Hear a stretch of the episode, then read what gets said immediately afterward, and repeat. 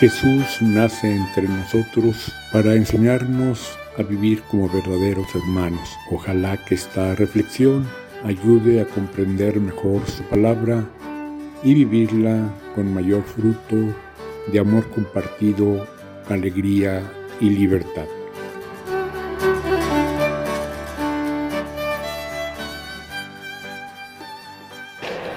Jesús resucitado ha terminado las dos partes de su misión, la previa a la resurrección y también estos otros 40 días en que ha aparecido a sus discípulos, los ha convencido de la realidad de su resurrección, esta nueva vida definitiva que tiene para él mismo, para sus discípulos y a través de ellos para todo el mundo y ahora se despide. Envía a sus discípulos a continuar su misión. Jesús no nos quiere permanentemente como ovejas, Él es el buen pastor, los he enseñado para que sean ustedes también buenos pastores. Los envío para que lleven este mensaje a todas las personas ya no nada más a la casa de Israel, al pueblo judío, sino a todas las naciones. Ese envío, esa tarea, yo los he formado, tengan confianza, les voy a dar el Espíritu Santo.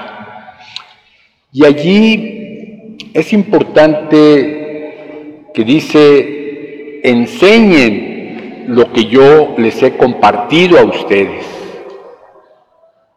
tanto en las palabras como sobre todo en mis acciones. Y en lo que insistimos una y otra vez, ámense unos a otros como yo los he amado. Y luego, al que crea, que se bautice.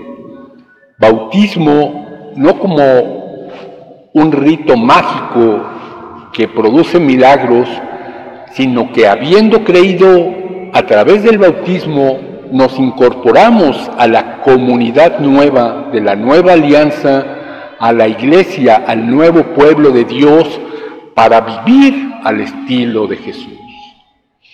Desgraciadamente, después nos quedamos mucho tiempo insistiendo simplemente en el bautismo y no teniendo suficiente cuidado en los dos pasos previos, que las personas conozcan la palabra de Jesús, que se entusiasmen, que la crean, que decidan vivir conforme a esa enseñanza de Jesús, no aisladamente, sino formando una gran familia, un pueblo.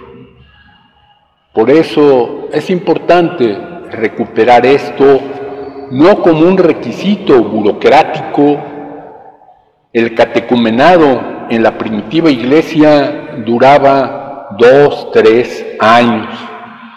Entonces, esas pláticas prebautismales que damos de tal manera entusiasmen a las personas que incluso después de haber recibido el sacramento tengan deseo de seguir participando en la iglesia, conociendo más a Jesús y ayudándonos mutuamente para realizar la misión tan hermosa que Él nos ha encomendado.